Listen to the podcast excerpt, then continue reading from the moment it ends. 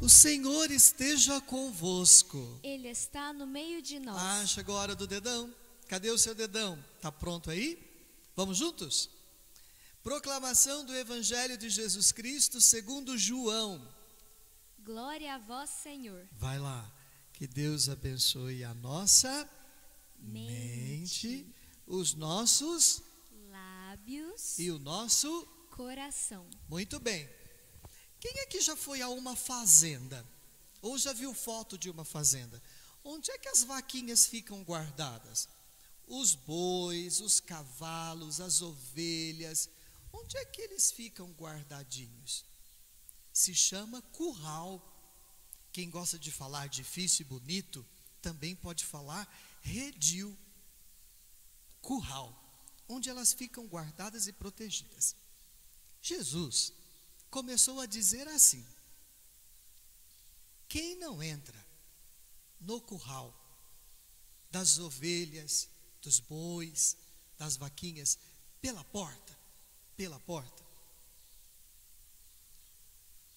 é um ladrão e um assaltante. Eu volto a insistir no que Jesus disse.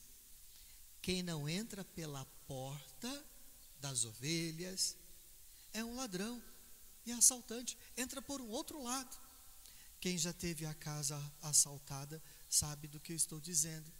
O ladrão não toca a campainha e diz: Oi, eu vim roubar a sua casa.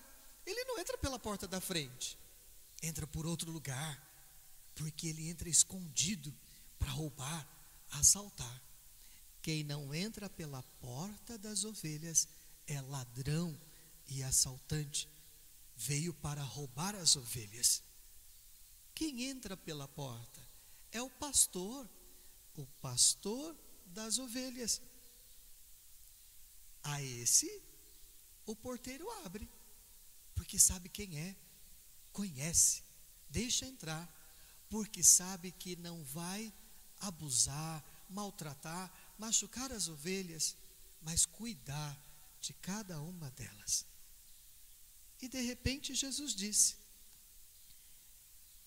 O bom pastor fala, as ovelhas conhecem a voz e vão atrás dele. Quando ele precisa sair do curral para a pastagem, alimentar as ovelhas, ele vai falando e as ovelhas conhecem a sua voz e, e elas vão atrás, seguindo. Mas se é um estranho, elas não conhecem a voz. O estranho, o ladrão, o assaltante, vai machucá-las, vai judiar de cada uma delas. Mas Jesus disse: Eu sou o bom pastor, eu sou a porta das ovelhas, eu vim cuidar de cada um de vocês.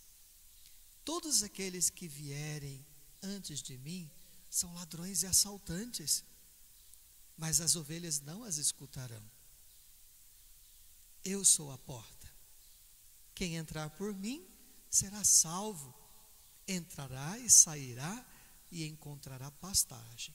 O ladrão só vem para roubar, matar e destruir. Eu vim para que tenham vida e vida em abundância. Vamos repetir isso? Eu vim para que todos tenham vida e vida em abundância. Palavra da salvação. Glória a vós, Senhor. Faz assim com o seu dedinho, dá uma olhada para quem está do seu lado aí da casa e faz assim, ó. Vamos ver se a gente consegue escutar e meditar um pouquinho agora. Duas palavras chamam a minha atenção e eu espero que você grave aí na sua cabecinha as duas palavras que, dessa historinha que eu contei do meu jeito, do Evangelho de João, da missa de hoje, é, sejam também significativas para vocês. Não sei se vocês repararam que na frente aqui do tio Padre tem uma imagem diferente.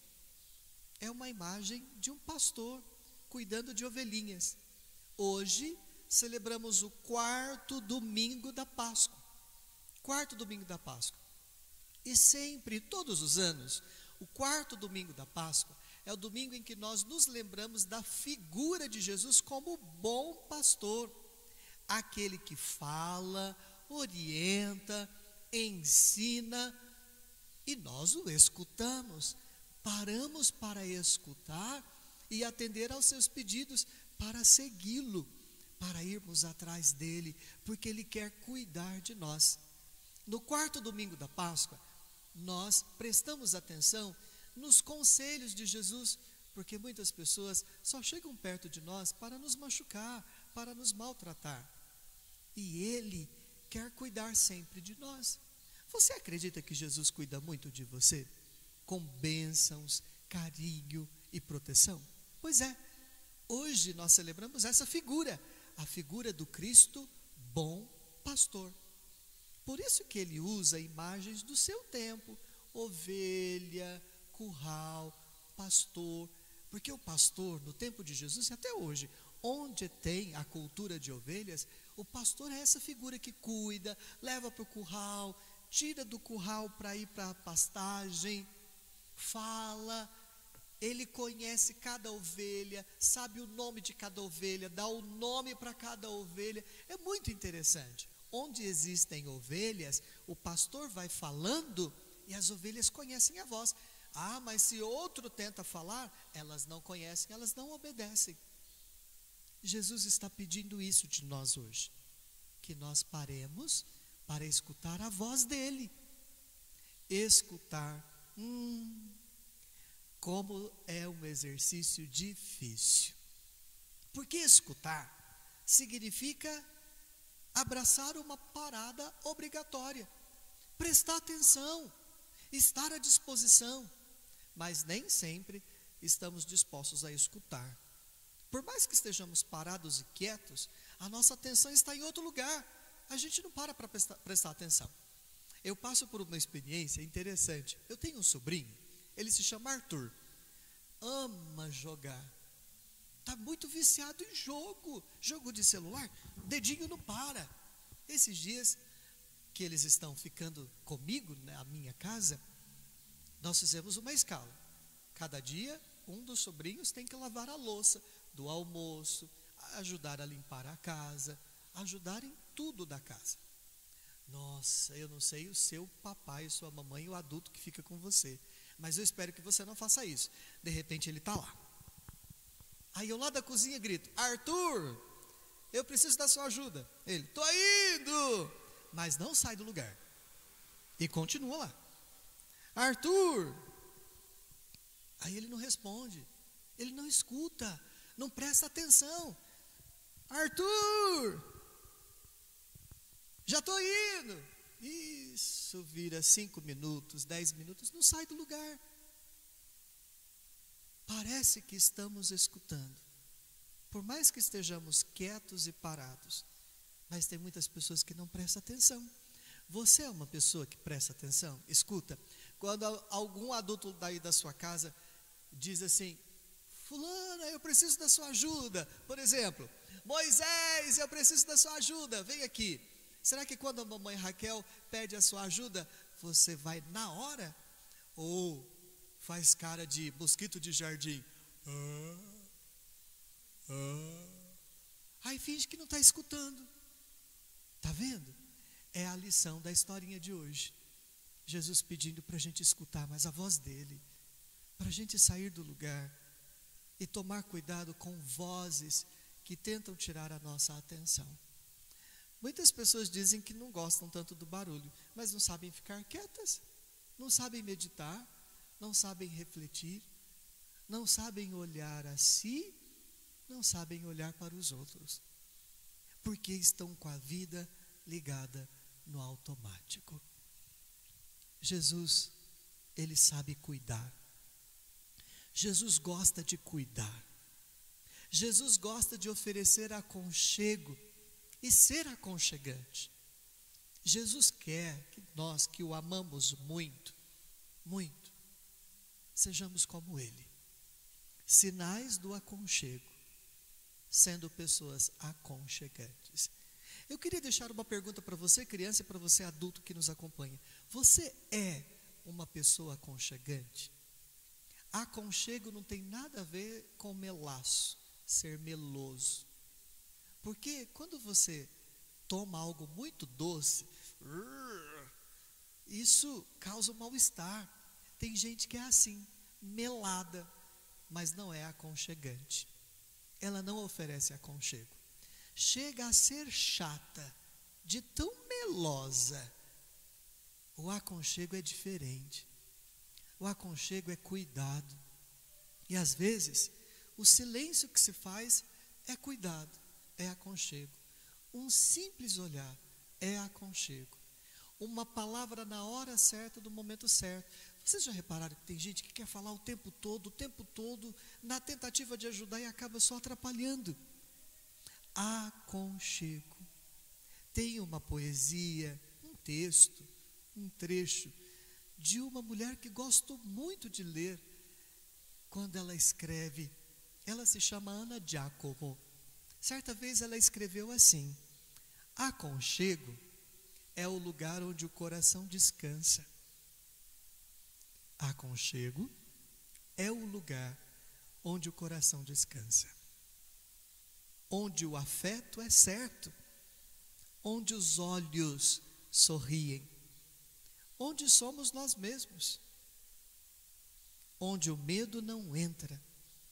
Aconchego é o lugar onde a intimidade prevalece, onde a maldade não tem vez, onde o corpo desperta, onde a paz floresce, onde a voz é livre, onde o silêncio é encontro onde a amizade existe. Aconchego, aconchegante, é o lugar onde a vida gosta de estar. Eu queria que você, adulto, respondesse ao seu coração, para que você seja um grande instrumento para ajudar a sua criança a entender o que é aconchego e ser aconchegante. Quais são os lugares que você gosta de estar. Eu não estou falando só de espaço físico. Eu estou falando, por exemplo, da oração, do silêncio, da meditação, do olhar, do se preocupar com aconchego. Tem lugares que a gente não gosta de ir. Vai uma vez e nunca mais volta. Há pessoas que são assim. Elas passam por nós e por mais que passem várias vezes, lá dentro nós estamos doidos para que elas saiam da nossa frente logo, se afastem, porque não são aconchegantes. Mas tem pessoas que a gente quer ficar o tempo todo perto, e às vezes sem dizer nada, para não sufocá-las, porque a presença delas nos traz aconchego. Aconchegante é o lugar onde a vida gosta de estar. E quando Jesus se apresenta como bom pastor, ele está dizendo: Eu estou fazendo de tudo para ser o lugar aconchegante para você, porque eu quero cuidar de você. Mas eu quero também que todas as pessoas que me amam e seguem a minha voz sejam também aconchegantes. É a nossa missão como seguidores de Jesus. Não basta só dizer que ama Jesus, é preciso também dizer a Ele: Eu quero ser igual. E não só dizer, porque da boca para fora todo mundo é o que quer. É preciso também dizer com a vida: Eu sou aconchegante como Jesus. Eu transmito paz como Jesus. Eu insisto e termino. Sem escutar, sem saber escutar, a gente não vai muito longe. Eu tenho tanto medo de criança que não para para escutar. Filho, vem cá. É, é, faz isso para mamãe. Eu não. Eu vou fazer do meu jeito, do jeito que eu quero, na hora que eu quero. Filho, vem cá. Uhum, tô aí. Não para para escutar, não para para meditar. Os adultos vão entender essa imagem e vão me ajudar com as crianças. Eu tenho medo de criança self-service Pega o que quer, na hora que quer, do jeito que quer. quer. Eu prefiro uma criança à la carte. O que, que significa isso? Obedece o que está no cardápio. segue a proposta da voz de quem está ali cuidando, conduzindo. Tenho medo de criança que faz assim para os pais. Estou nem aí, eu vou fazer do meu jeito. Criança birrenta, mal-humorada, que não consegue aceitar o não da hora certa. Hoje não dá. Dá para comprar um tênis assim? Hoje não dá. Papai e mamãe não dão conta. Hoje não. Tenho medo também daqueles que dão sim o tempo todo, na intenção de serem bons pastores, e na verdade estão sendo os assaltantes que não entram pela porta das ovelhas. Seja um bom pastor, sejamos bons pastores, sejamos como Cristo, aconchegantes. Aconchegante é o lugar que a vida gosta de estar. Termino insistindo, você é um lugar que a vida das pessoas gostam de estar? Ou você ainda nunca reparou o termômetro que está diante de você para você perceber o quanto você pode ser aconchegante, mas ainda não é o suficiente para as pessoas desejarem estar perto com você. Tem como você adulto ficar de frente para sua criança agora? E eu gostaria que você olhasse nos olhos da criança que reza com você agora. E olhe profundamente para ela e pense no quanto você pode ser aconchegante na vida dela. Aconchegante é o lugar que a vida gosta de estar. E você, criança, olhe para o adulto que reza com você agora e pense no quanto você pode ser cuidado por ele.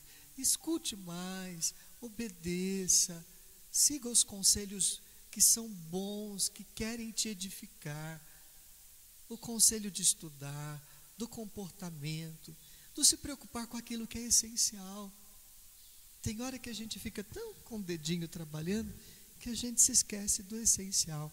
E nesses dias em que estamos em casa, Aproveite para você curtir mais quem está na sua casa com você e que pode ser o seu aconchego, ser uma pessoa aconchegante. Aconchegante é o lugar que a vida gosta.